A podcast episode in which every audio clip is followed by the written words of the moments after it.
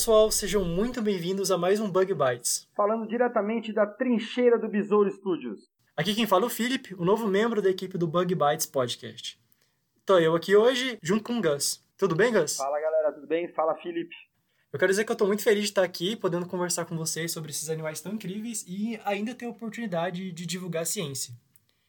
Bom, uma das coisas que mais me fascinam na entomologia é que os insetos, por estarem presentes em praticamente todos os lugares e afetarem diretamente a vida humana, acabaram se inserindo em diversos aspectos culturais da humanidade. E assim, nós que estudamos entomologia acabamos tendo contato com diversos tipos de conhecimento em diversas áreas através do estudo dos insetos.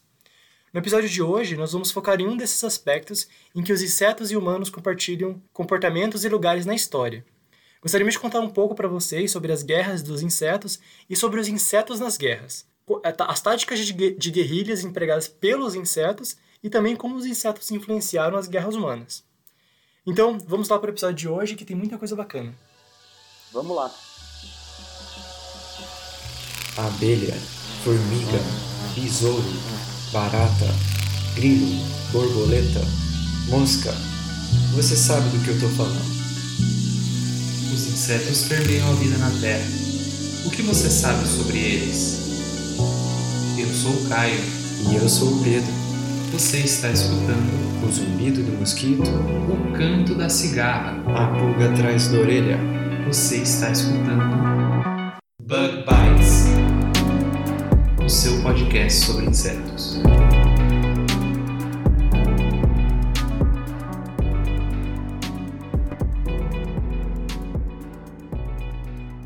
Na luta pela sobrevivência, os insetos podem entrar em batalha, seja por recursos ou parceiros reprodutivos. As formigas, por exemplo, são uma das guerrilheiras mais famosas, com castas de soldados armados com mandíbulas poderosas e ferrões carregados de ácido fórmico. Realmente, Felipe, as formigas são realmente insetos incríveis. Acredita-se que a eusociabilidade desses animais seja um dos, maiores fatores que contribuiu para que elas dominassem o planeta desempenhassem comportamentos tão legais. E a busca por recurso alimentar muitas vezes faz com que elas tenham que utilizar estratégias de batalha e ação coletiva do formigueiro para encontrar suas presas. E é claro que no processo muitas formigas acabam morrendo ou acabam severamente machucadas. Em uma colônia grande, com milhares, às vezes milhões de indivíduos, a morte de várias formigas pode ser facilmente recuperada. Mas em uma colônia menor, cada formiga conta. E é aí que entram as formigas paramédicas. Formigas paramédicas? Como é que é isso, Felipe? Pois é, em um artigo de 2018, que a gente vai deixar o link na descrição, pesquisadores da Alemanha descobriram que existem formigas paramédicas.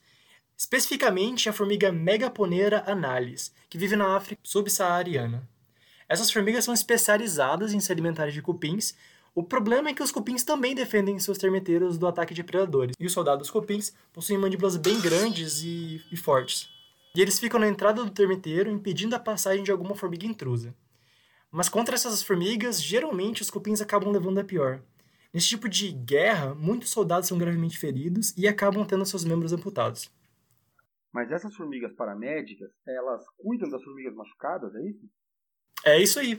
Como as colônias de Megaponera analis são pequenas, as formigas feridas em guerra não são deixadas para trás. Mesmo que a formiga, com uma ou mais pernas amputadas, consiga andar por conta própria de volta ao ninho, elas, elas encolhem seus membros e são carregadas pelas companheiras.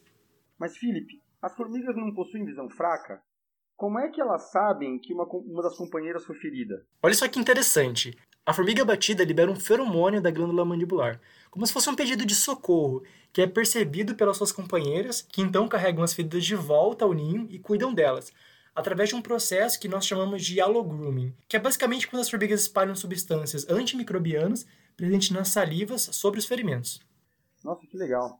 Mas isso funciona? Essa estratégia é efetiva? Sim, bastante. Se uma formiga não for cuidada pelas suas irmãs, as chances são de 80% que ela morra dentro de 24 horas. Mas se ela receber o cuidado, a mortalidade cai para apenas 10%. Além disso, as formigas voltam a andar normalmente mesmo de, depois de ter algumas pernas arrancadas. Mas o mais bacana é que quem decide se uma formiga vai ser tratada ou não, não é a formiga que ajuda a companheira ferida, mas a própria formiga no campo de batalha. Se ela estiver muito machucada e com poucas chances de sobreviver, elas tentem a se mexerem mais e não adotarem uma posição que permita que as outras formigas as carreguem de volta para o formigueiro. E mesmo que elas sejam carregadas, dentro de uma hora o formigueiro percebe que a formiga moribunda não tem chance de sobreviver e as levam para fora do ninho. Nossa, que legal. Formigas paramédicas. Muito, muito legal mesmo. Mas seguindo aqui com o nosso episódio. Vamos falar de uma outra forma curiosa de guerra entre insetos. Você sabia que existem formigas kamikaze? Formigas kamikaze? Como assim? Elas explodem tipo soldados japoneses da Segunda Guerra Mundial, é isso?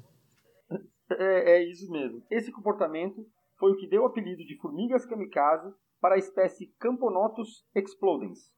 Assim como os pilotos japoneses, essas formigas se sacrificam em uma explosão do gaster. Ah, gaster, para quem não sabe, é como nós chamamos o abdômen das formigas. Isso. Esse comportamento de autossacrifício é denominado autótese. É encontrado em cupins também. A compressão do gaster faz com que as paredes do corpo se rompam e liberem uma substância pegajosa e tóxica nos inimigos. O mais interessante é que a substância pegajosa é produzida na glândula maxilar, que nessa espécie é hipertrofiada, ou seja, é super desenvolvida e se estende da maxila e percorre todo o corpo até o fim do gaster. E existem as formigas aqui no Brasil? Na verdade, elas são encontradas no Sudeste Asiático, em Bornéu, por exemplo. Inclusive, são muito difíceis de coletar, pois ao pegar com a pinça, elas já começam a explodir. Muito legal essas formigas e cupins kamikaze. De uma certa maneira, também lembra as operárias de abelha, que atacam as, as ameaças da colmeia com seu ferrão, mas acabam perdendo a vida. Literalmente, esses insetos dão a vida pela colônia. É verdade. Bom, agora que nós contamos duas curiosidades sobre as estratégias que os insetos utilizam no campo de batalha, vamos para o próximo bloco, onde vamos contar para vocês como os insetos impactaram as batalhas humanas.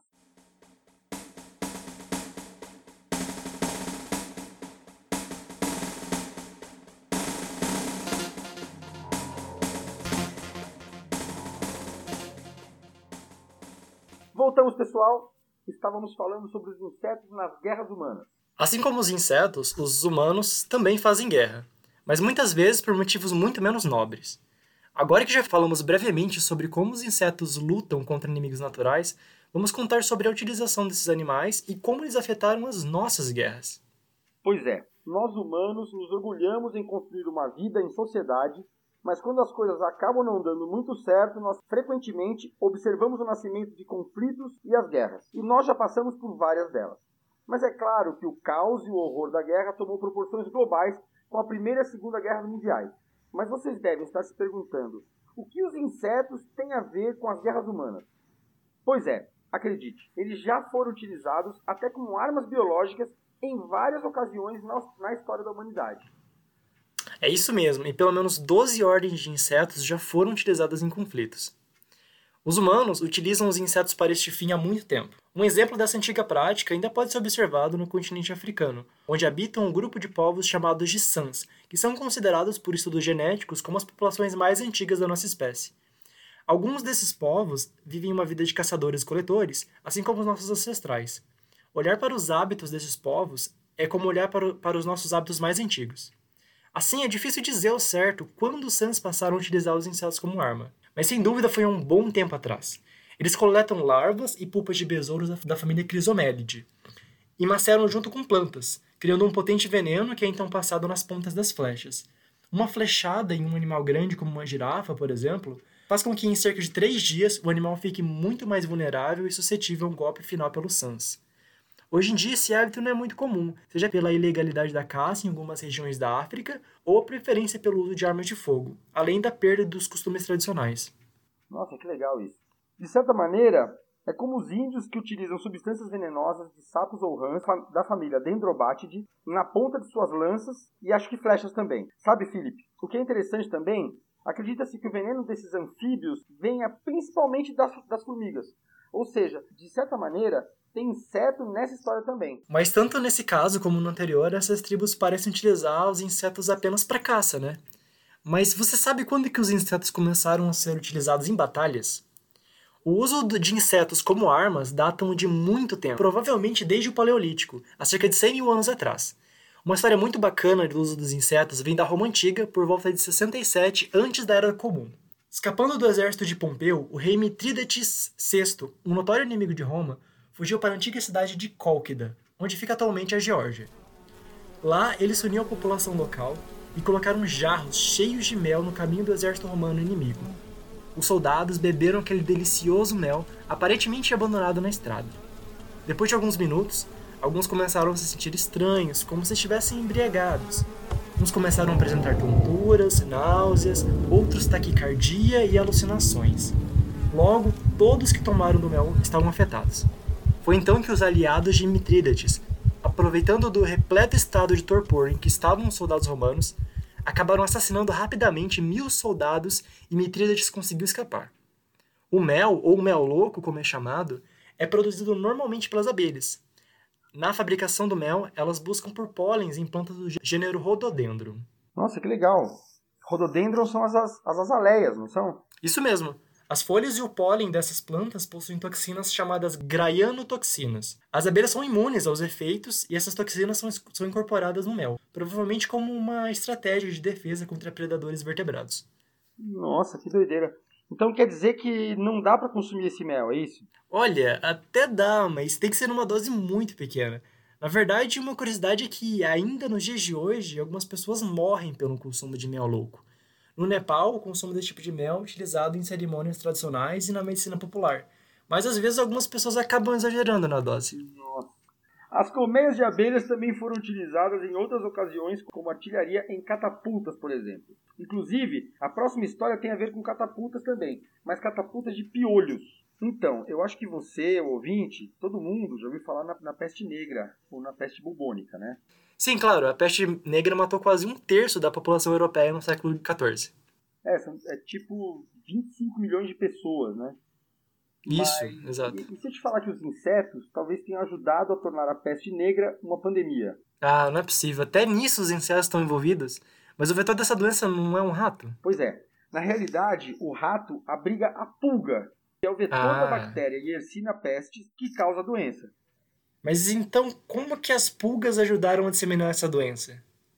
Foi meio que indiretamente, já que os mongóis muito provavelmente não sabiam que as pulgas eram responsáveis por transmitir a peste negra. Na verdade, o conflito que vamos focar hoje começou em 1343, quando os mongóis atacaram perto do porto de Cafa, atual Teodósia, e a guerra na área durou por cerca de três anos. A peste negra já rondava a Ásia e o campo de batalha, contribuindo para as baixas dos mongóis. Mas então, ao fim da guerra, os mongóis catapultaram corpos que carregavam as pulgas contendo a bactéria ou a própria bactéria para dentro da cidade, o que desencadeou um surto de peste negra em Cafa. Vixe, mas isso deve ter ajudado a espalhar a doença, né? Sim, as pulgas presentes nas roupas dos corpos catapultados se espalharam para os ratos, gatos e cachorros da cidade, infectando os habitantes. Ali, entre a Ásia e o Oriente Médio, também tinha a Rota da Seda, que também pode ter sido responsável por espalhar a peste negra até a Europa. Mas de todo modo, a ação dos mongóis foi uma estratégia de guerra efetiva, sem dúvida, ainda que horrenda. Mas a história não para por aí não. Os habitantes de Cafa, vendo a doença se disseminar, fugiram da cidade e acabaram espalhando a peste negra pela Europa inteira. Em 1350, a doença tinha se tornado uma pandemia. Ah, uma coisa muito bacana é que os insetos também auxiliaram na derrota de Napoleão na tentativa de conquista da Rússia. Ah, sério, Felipe? É. Inseto e Napoleão. Conta essa história pra nós. Então, em 1810, a França teve um desacordo, digamos assim, com o czar da Rússia, Alexandre I, devido ao bloqueio continental imposto por Napoleão Bonaparte. Para o czar, o bloqueio continental prejudicava a Rússia e acabava por desvalorizar a moeda. Esse foi um mote para que as duas nações entrassem em desacordo. Em 24 de junho de 1812, o grande exército de Napoleão, contando com mais de 500 mil soldados, adentraram o território russo.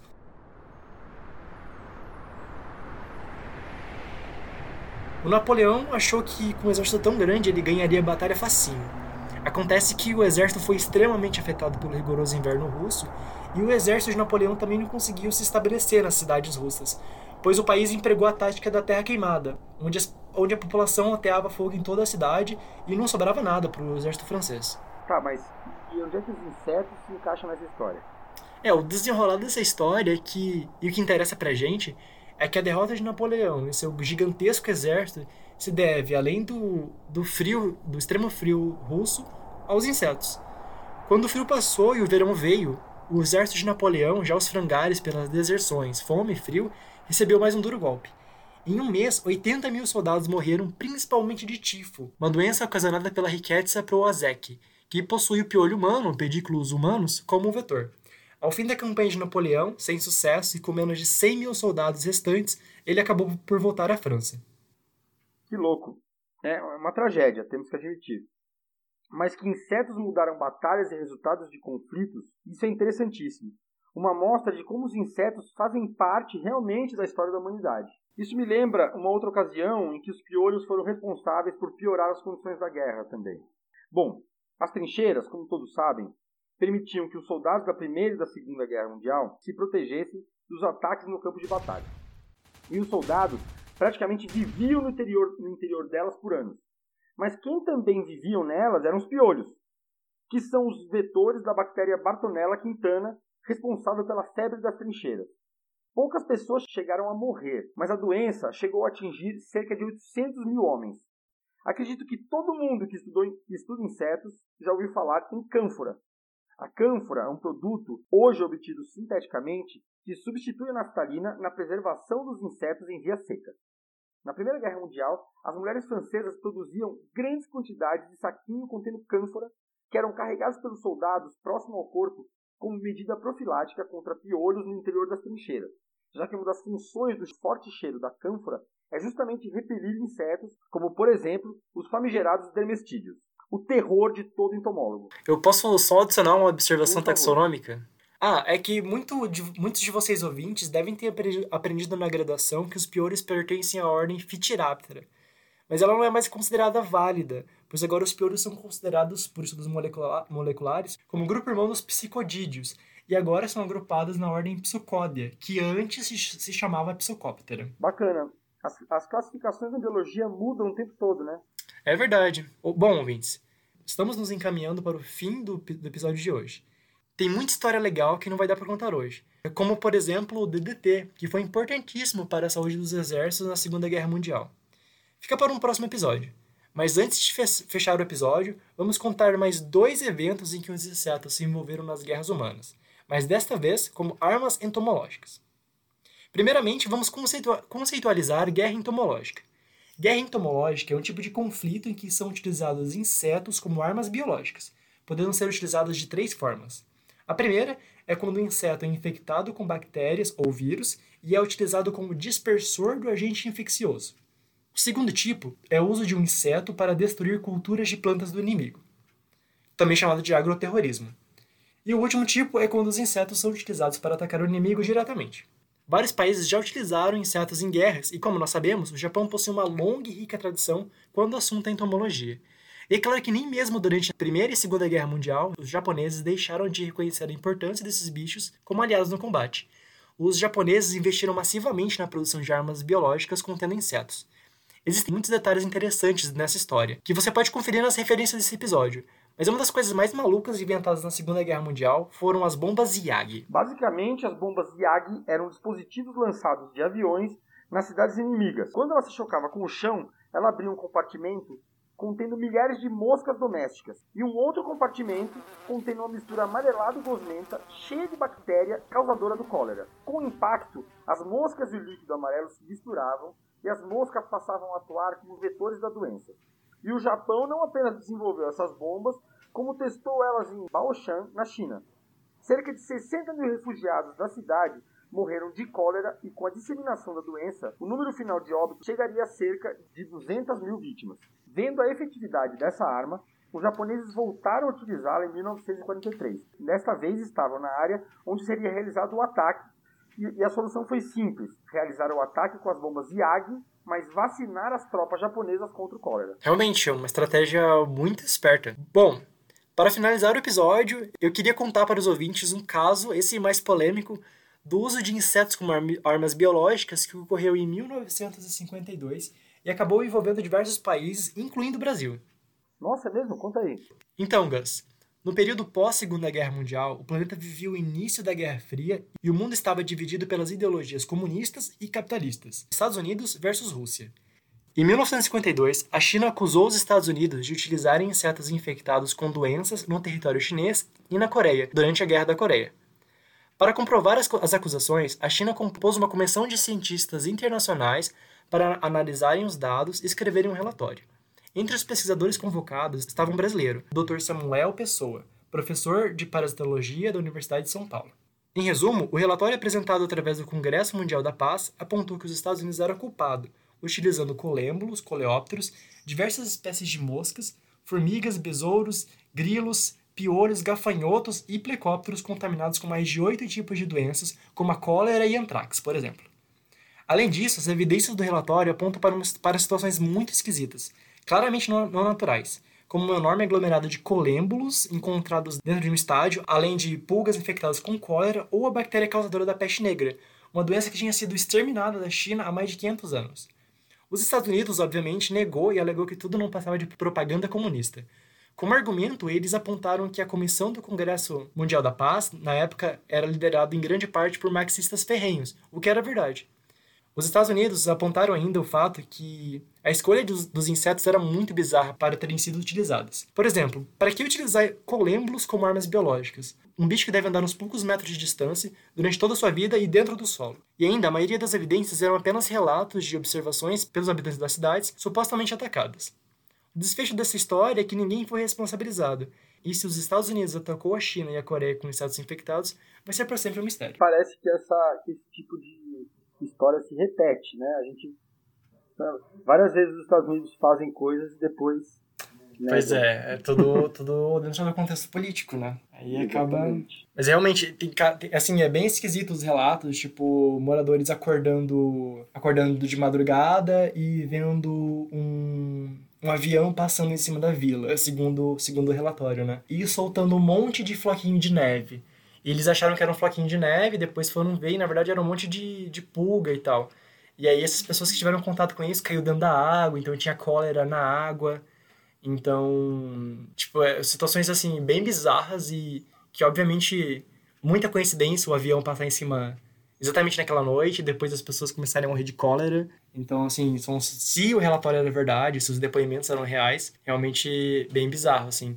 Mas uma coisa que é bem polêmica nessa história é que o relatório que, o, que a China fez, produziu, contava com os prisioneiros de guerra, contava com relatos dos prisioneiros de guerra americanos capturados né, durante a guerra. E aí, segundo o relatório, os prisioneiros de guerra eles falavam coisas tipo, frases claramente não naturais, assim, eles falavam coisas tipo, realmente os Estados Unidos, esse esse tipo vilão assim, deve ter atacado as cidades chinesas, tipo coisas que os soldados claramente não falariam, os soldados americanos não falariam e tinha umas coisas assim bem bem podres assim, parecia claramente encenado.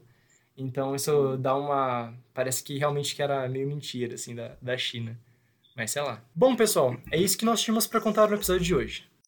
Para finalizar, é importante deixar claro que o uso de insetos como vetores é proibido desde 1972 pela Convenção sobre as Armas Biológicas, que proíbe a produção, armazenamento e uso de armas biológicas, que a maioria dos países é signatária. Os insetos não são, obviamente, ruins ou maus. No seu meio natural, suas guerras são parte de sua sobrevivência para resolver problemas de todos os dias. Certamente, Gus. Muitas vezes tentamos antropomorfizar os insetos, mas a relação de bem e mal é uma concepção humana. De toda maneira, que episódio legal. Aprendemos muita coisa, galera. E esse assunto é muito extenso e a gente só deu uma pincelada no conteúdo. Com certeza, Felipe. Apesar de que às vezes falar de guerras pode se tornar bastante triste e pesado, é interessante ver esses paralelos entre sociedades de insetos e a nossa sociedade. Além, é claro, da influência dos insetos na história humana. Se você se interessou por esse tema e quer saber mais, não deixe de conferir a nossa lista de referências na descrição desse episódio. É isso aí. A gente vai ficando por aqui e você já sabe, ouvinte. Nós aguardamos a sua crítica ou sugestão. Basta nos enviar um e-mail ou contactar a gente em qualquer uma das nossas redes sociais, Facebook ou Instagram. Os endereços estão na descrição desse episódio. E a gente queria aproveitar para agradecer os nossos padrinhos, que nos ajudam a realizar os episódios com o apoio deles. Se você puder, apoie a gente também. Você pode fazer isso através da plataforma Padrim e você encontra todas as informações de como fazer isso também na descrição do episódio. Falou, galera. Até! Tchau, tchau.